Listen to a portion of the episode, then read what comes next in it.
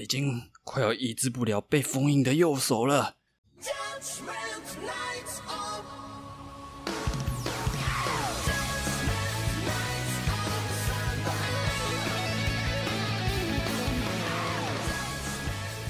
都在社会微社处，每逢假日要失恋。大家好，欢迎收听假日准备听，我是 Friday。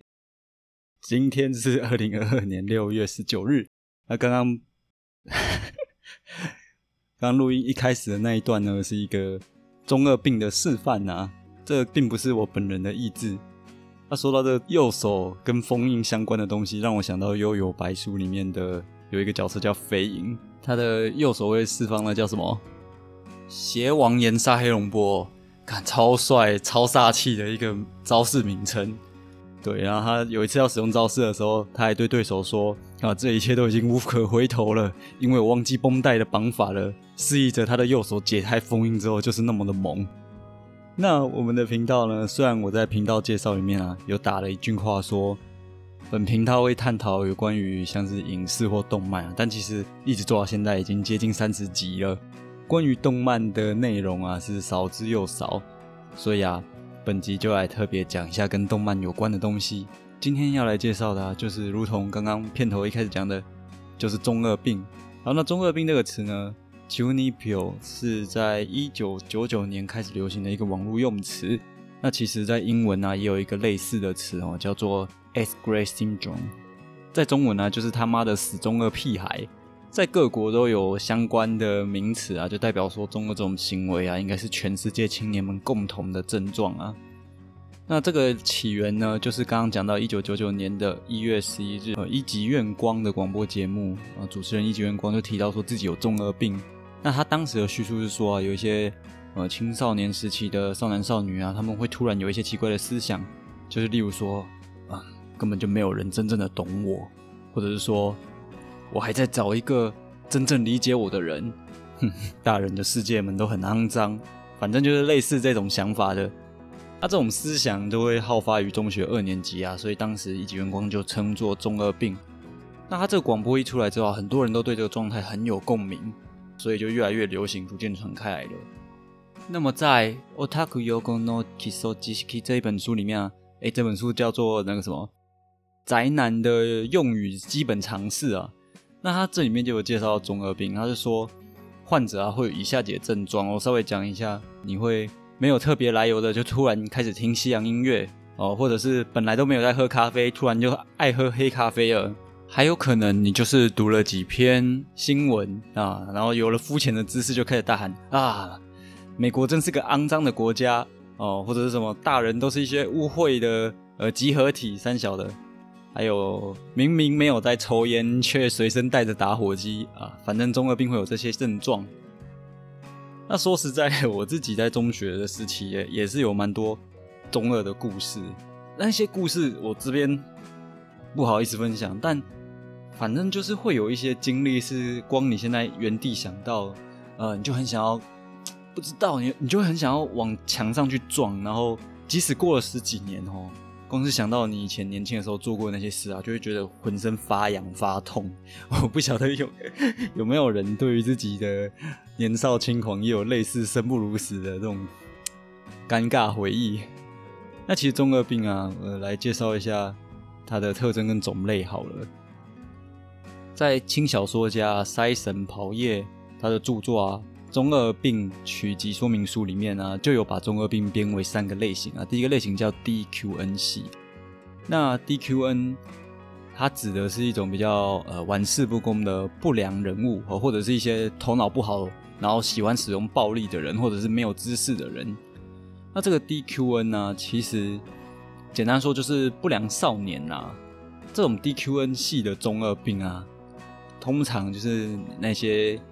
年轻人喜欢把自己装成是黑道或流氓，然后搞得自己好像很会打架，但其实也没有真的在打架，假装自己很凶，然后什么背后可以叫一大群人出来干架的，他其实也是嘴巴说说。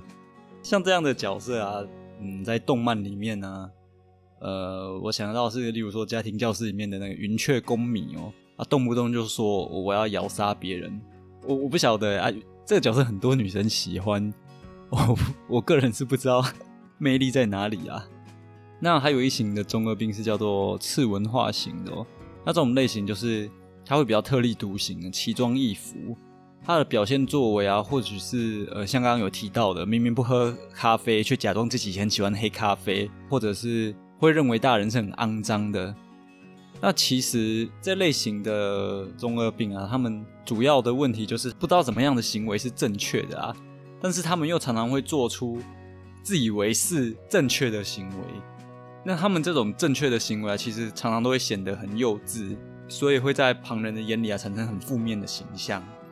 另外啊，第三种啊叫做邪气眼型。邪气眼就是有些动漫角色他们的眼睛可能是会有那个眼罩，或者是眼睛掀开来，里面是个时钟。约会大作战、狂三这系列的，或者眼睛打开来干轮回眼、写轮眼，不管，反正就是就是这种类型的邪气演戏的。有这种特质类型的中二病啊，他们常会想自己某一只眼睛啊，或某一个手是被封印的，里面有强大的异能。你如果把你的绷带啊或者眼罩翻开来啊，就会发生很可怕的事情。那通常他还会有一些背景设定，例如说自己是什么生化人啊，被外星人改造过啊，又或是说啊，我我是一个魔族的后代，只是大家都不知道而已。那会给自己冠上一些称号，什么某某龙王哦，漆黑之翼，Dark Flame Master。之类的。那如果在动漫里面的话，像是《奇木男雄》里面有一个叫海藤顺，哦，他的特征就是他一出现的时候会有这个背景音乐。同时呢，他的手上就是会有那个绷带啊，然后他想象会有一个他需要对抗的邪恶组织啊，还有像是美好世界献上祝福的慧慧啊，中二病也想谈恋爱这部作品里面的男主角跟女主角也都是这类型的中二病。哎，这个真的说不完，这类型超级多的。我的妹妹不可能那么可爱的女配角黑猫，可能有人觉得她是女主角，或者是《女友与青梅竹马的修罗场》里面的男主角跟女二，女二觉得男主角是自己前世的情人，然后他们就是有一段类似冒险的姻缘之类的东西。反正这类的角色在动漫里面就很常见啊。刚刚提到的这三个啊，DQN。次文化还有邪气眼啊，其实不止在动漫，有一部作品，我周遭有些人很，有些朋友很喜欢呐，就是一算偶像剧吗？终极一家、终极一班还是终极什么什么东西系列的？不晓得听众有没有看过？但你们可以去查一下，反正那个系列的东西，他们同时包含了 DQN 次文化以及邪气眼，超级中二的的一部戏。哎，还有一种比较特别的，就是他们会以为自己是神，他们可能会讲的话是，例如说，我没有错，错的是这个世界啊，我要成为新世界的神，可能还经常会对政府啊、社会啊提出批评，然后觉得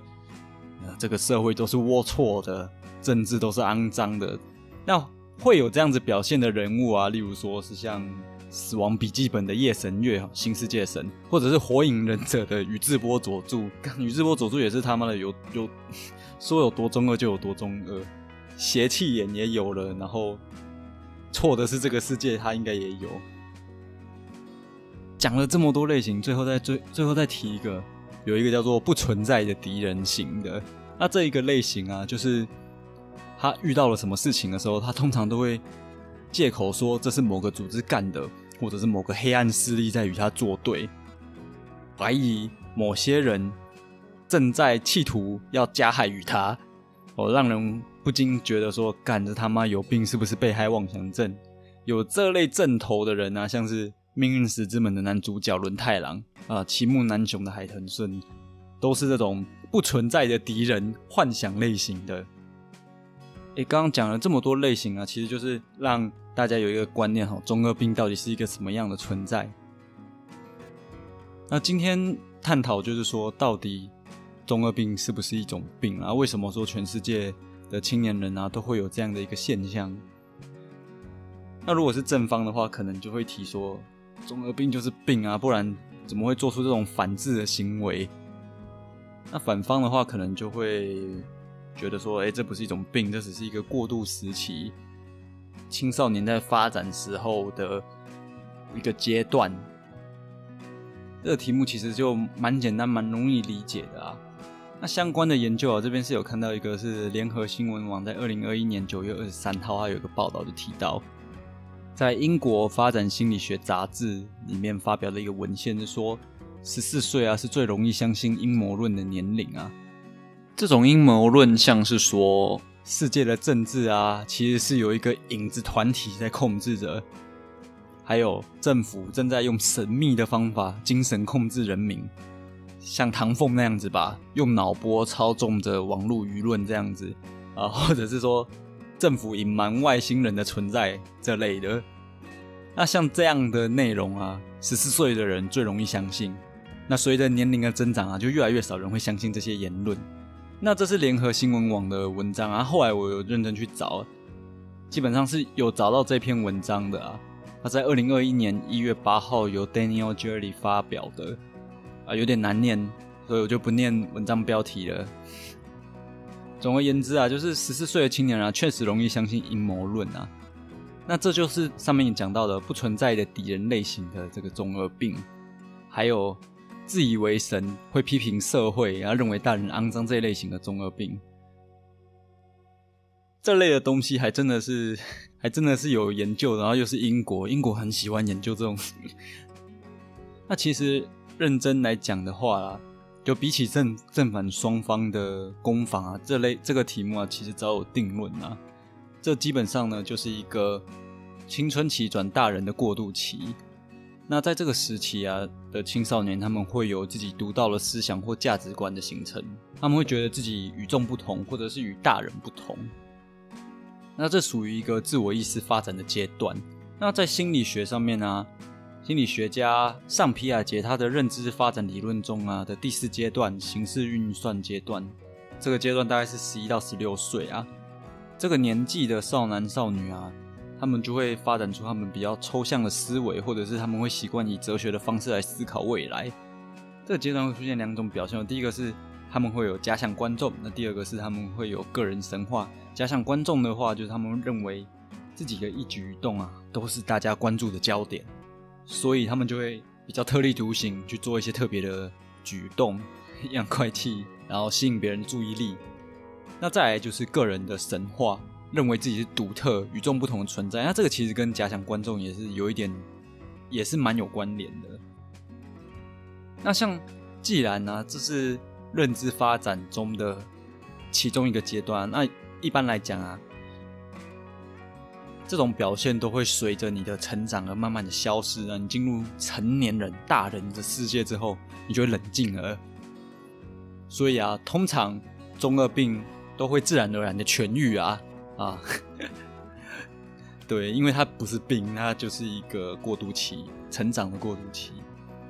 但如果说，呃，有些人啊，例如说八加九等于十七这类的人啊，或者是终极一家里面的这些这表现的这些人，他们明明可能就已经长大了，成为大人了，但这个中二的特质一直持续着。那在联合报二零一六年十月二十七号就有一个报道啊。他的报道名称叫做“自大难相处”，你知道中二病吗？它里面就有写到说，有医师表示啊，在医学上其实没有中二病这种疾病，只是啊，如果说这个症状中二的症状一直到你成年之后，你还是持续有，而且越来越严重，那你自我意识也越来越强烈，难以与他人相处的话，那很可能是自恋型人格的障碍，那这个就需要透过心理治疗去辅导加以改善了。这种自恋型人格的障碍啊，其实就是一种身心的疾病了。在欧美的盛行率啊，约有五趴。那这是这一个报道里面所提到的啊。所以说，中二病不是病，但是如果啊，你今天已经活到二十岁、三十岁，你还是这么中二的话，你你就是有病，去看医生。好像讲有点太过分，你可能会需要寻求医师协助，这样有没有比较温和一点？那希望呢，大家在成长的过程里面呢，中二病的阶段都不要持续的太久了，因为看起来应该没有人可以逃过才对，至少我是没有逃过啦。不过我认为我活到迈入中年了，我自己是觉得我没有中二病的症头了啦。那希望听众们在听完这一集之后，审好好的审视一下自己，看自己有没有需要就医啊，治疗自己中二病的这个症头。自恋型人格的这个症状。本期的节目就到这里。如果你觉得这一集讲的不错，或者是你也对这一集里面提到一些动漫作品特别的有想法的话，欢迎留言跟我说。那喜欢的话可以给予五星评论，或者是按赞加日底别听的粉丝团，或追踪加日底别听 IG。我是 Friday，See you next holiday。